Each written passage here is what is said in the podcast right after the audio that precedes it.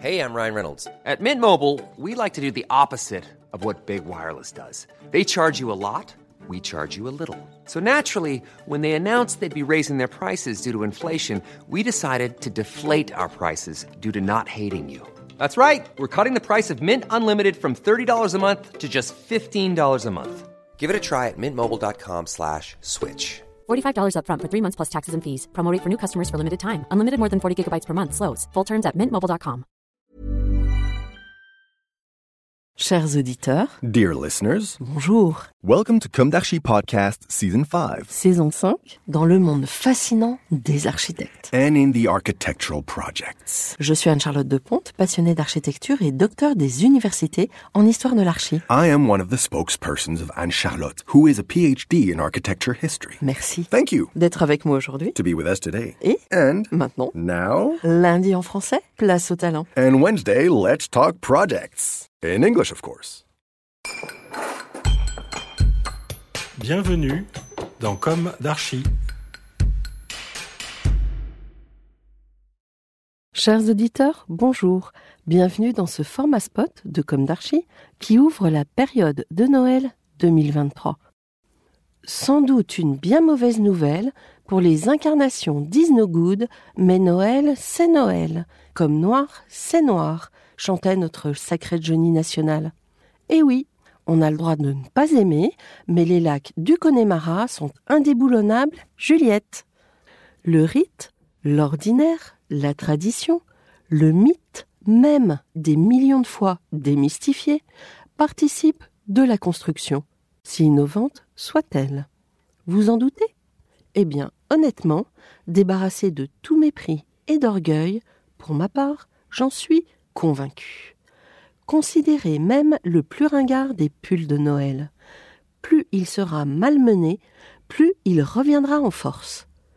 Bonhomme de neige, reine, pain d'épices, vin chaud, santon, clémentine dans les chaussons sous le vrai sapin, l'esprit de Noël, quoi. Il peut être un peu neuneux, mais jamais méchant, parfois ancré dans une foi profonde et respectable, et qui regroupe des âmes tellement différentes. Il traverse l'espace, de la Provence ou du Grand Nord, ou encore sur les pavés de New York. Les cloches sonnent, et de plus en plus fort. Ne les entendez-vous pas? C'est la culture occidentale, judéo-chrétienne, et c'est ainsi dans nos contrées devenues laïques. Ce qui n'empêche pas de respecter profondément les traditions orientales. Oh combien sont bons cette fleur d'oranger qui s'évapore des cornes de gazelle venues du sud. Quelle démonstration que celle du Nouvel An chinois, bientôt en février, etc., etc. Bien entendu, l'essentiel réside dans les valeurs de chacun, de respect et d'humanité dans nos différences. Et ici, nous sommes en France, car partout, l'oubli des fondations mène implacablement à la ruine.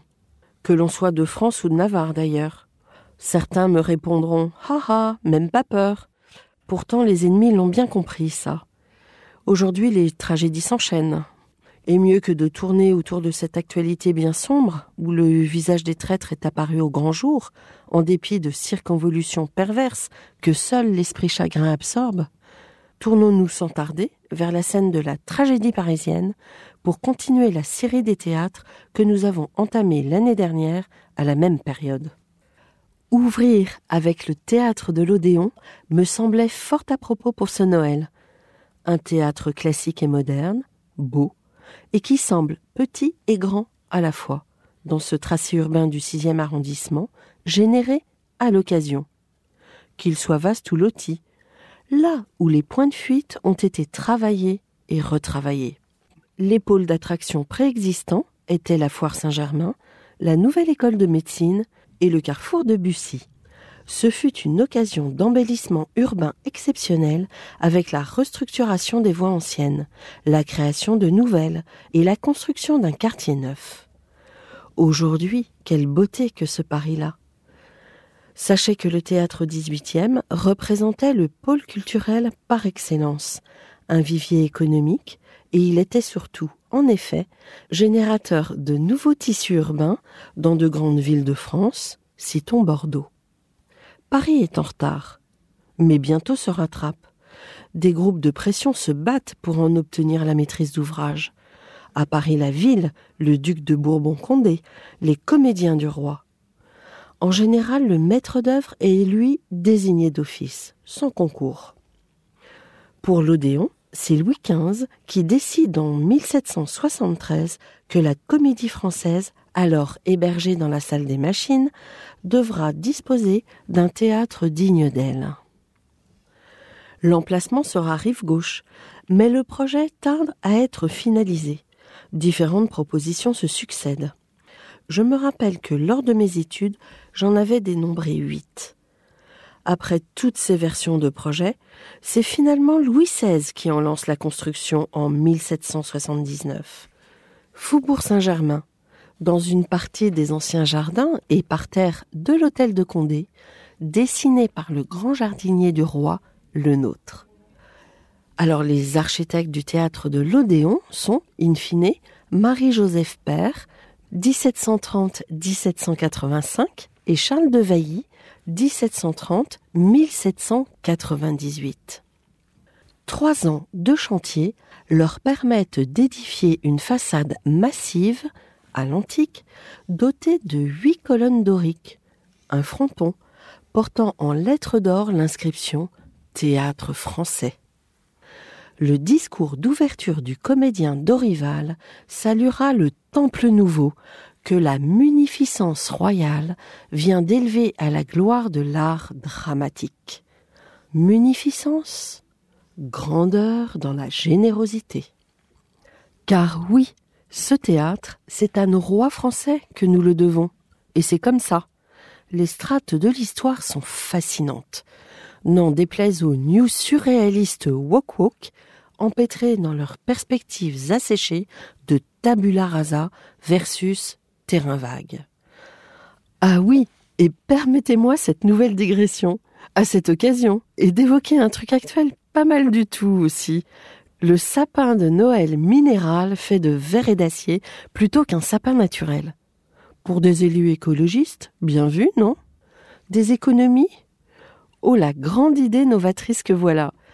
Noël après Noël, toujours la même forme clignotante et sans odeur au millimètre près. Quelle monotonie non poétique et pas plus écologique qu'une structure d'acier véritablement fonctionnelle et pérenne, elle, bien au-delà d'un mandat. Et après, les déchets? De quelle ville il s'agit déjà? Non, c'est rien. J'ai la mémoire qui flanche. Excusez-moi, je reprends. L'Odéon Théâtre de l'Europe, donc, joue sur le caractère monumental et sur l'ordre dorique, attaché au dieu grec Apollon, dieu des arts, du chant, de la musique, de la beauté masculine. Oh, flûte, l'affreux mâle, probablement blanc, pointe à l'horizon. De la beauté masculine, donc, de la poésie et de la lumière. Apollon, conducteur des neuf muses. Apollon, également dieu des purifications et de la guérison, mais qui peut apporter la peste par son arc.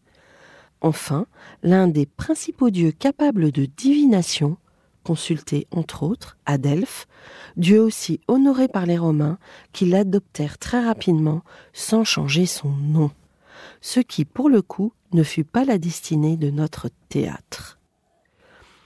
Mais nous verrons ça un peu plus tard. Et revenons d'abord à la composition de l'Odéon. Monumentale, elle semble se déployer aux dépens du foyer du public dont les colonnes s'élèvent au-dessus du vestibule. On y accède par des escaliers monumentaux. Dans l'espace servant, on se met en scène, on se montre. Puis, le temple s'ouvre sur une salle à l'italienne. Tout converge en un point, le milieu de l'avant-scène les points de vue sont démultipliés et convergent. Là, les spectateurs du parterre sont assis sur des bancs. C'est une véritable innovation. Le chevalier d'Aubonne en tire même un couplet de sa chanson. Je cite Eh, qu'est-ce que ça me fait à moi que la troupe de Molière quitte le Louvre à grands frais pour essuyer nos sifflets dans la vaste bonbonnière? Eh, qu'est-ce que ça me fait à moi? Je suis assis au parterre. L'inauguration a lieu le 7 avril 1782. Marie-Antoinette et la cour y assistent. La troupe du roi donne Iphigénie en Olide de Racine. Si le parterre assis est une première révolution, la vaste bonbonnière ne fait pas l'unanimité. L'acoustique et l'éclairage y sont jugés sévèrement. Je cite. Les sourds disent qu'on n'y entend pas, les cacochimes qu'il y fait froid, les jolies femmes qu'on y voit goutte, les jeunes gens que le parquet, ou parterre, est trop cher. Ce sont les seuls qui ont raison. Citation issue de Métra, correspondance secrète, politique et littéraire, le 2 janvier 1783. Deux ans passent après l'inauguration, et le 27 avril 1784 arrive enfin le véritable envol du nouveau théâtre. Pressez-vous, pressez-vous, la création historique si souvent repoussée y est donnée. La folle journée ou le mariage de Figaro de Beaumarchais. Le théâtre est littéralement pris d'assaut.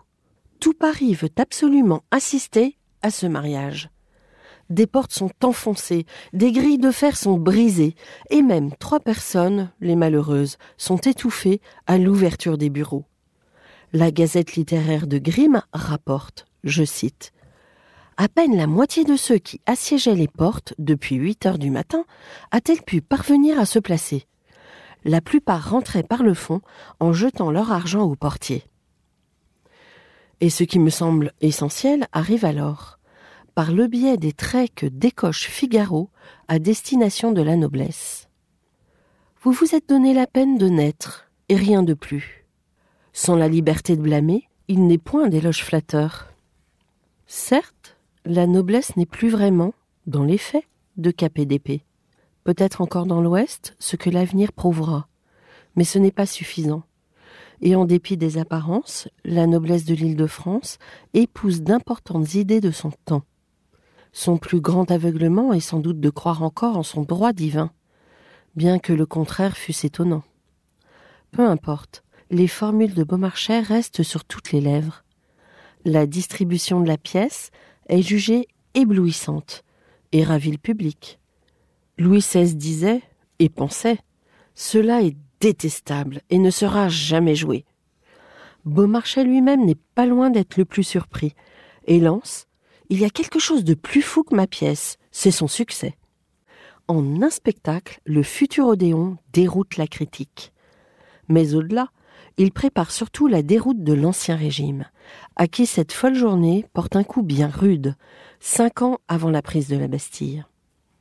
Rude coup, à l'instar de la reine incomprise, qui ose se mettre en scène dans son petit théâtre de Versailles et jouer à la bergère au hameau Pour ma part, tout président républicain qui se respecte, dont on n'a plus que jamais besoin aujourd'hui, mais se sentant un peu trop sous immunité, et pourtant dans un statut bien éloigné de celui du droit divin, devrait en prendre de la graine de cet épisode du théâtre de l'Odéon. Avec la Révolution, le tout jeune théâtre français du Faubourg Saint-Germain s'engage pour longtemps dans une zone de turbulence. En témoignent deux incendies, 1799 et 1818, et au contraire d'Apollon des changements de nom incessants. Accrochez-vous.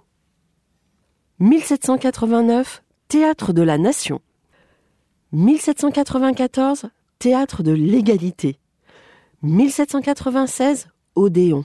Odéon tout court, terminologie factuelle qui désigne le petit théâtre antique couvert. 1808 et 1815, Théâtre de l'impératrice. 1814 et 1816, Théâtre royal. 1819, Odéon, second théâtre français. 1821, on revient à Odéon tout seul. 1959, Odéon, théâtre de France. Depuis 1990, Odéon, théâtre de l'Europe. Outre l'histoire, l'Odéon reste un des plus hauts piliers de la culture culte, il a su gagner son indépendance vis-à-vis de la comédie française. Il est, je cite, une scène mythique frappée au sceau de spectacles gravés dans les annales du théâtre en France. ce temple ancestral n'a pas attendu d'être deux fois centenaire et rebaptisé Théâtre de l'Europe pour accomplir sa mission de vivifier le patrimoine dramatique de l'Europe. Et avec quel éclat écrit Franck Jouve en 2013 dans l'ouvrage Paris et ses théâtres. Pour conclure, citons Paul Génisti, directeur de l'Odéon de 1896 à 1906. Il y a des curiosités insoupçonnées dans l'Odéon. Saviez-vous que, dans les dessous, on a découvert un puits?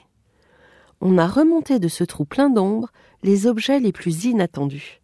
Des fers de lance, une tirelire, des morceaux de dalles noires et blanches, des pierres calcinées dans le brasier des incendies, et enfin une trouvaille surprenante, un crâne de singe. N'est-il pas troublant de penser que sous la trappe, qui au dernier moment de la pièce de Molière engloutissait le commandeur et Don Juan, il existait une véritable et profonde oubliette? Chers auditeurs, merci sincèrement pour vos nombreuses écoutes, notamment cette année, en septembre dernier, où on a approché les 12 000 téléchargements mensuels. Je suis la première navrée d'avoir manqué d'énergie dans mes publications Instagram, de n'avoir pu répondre à toutes les attentes. Bon, en admettant que l'actualité nous laisse en paix et que le Big Bazar ambiant se calme, que l'espace public puisse être réinvesti plus sereinement, plein d'énergie se profile. Car on en a marre, hein, n'est-ce pas? Allez, retrouvons-nous la semaine prochaine pour un nouveau numéro, loin du drame que peut représenter l'oubli, sur le thème du réveillon des architectes, et puisque Noël battra son plein au monde des vivants. D'ici là, prenez soin de vous, et pourquoi pas, laissez-vous tenter par une pièce de théâtre. Allez Juliette, un peu de Charles Trenet pour Noël? Au revoir.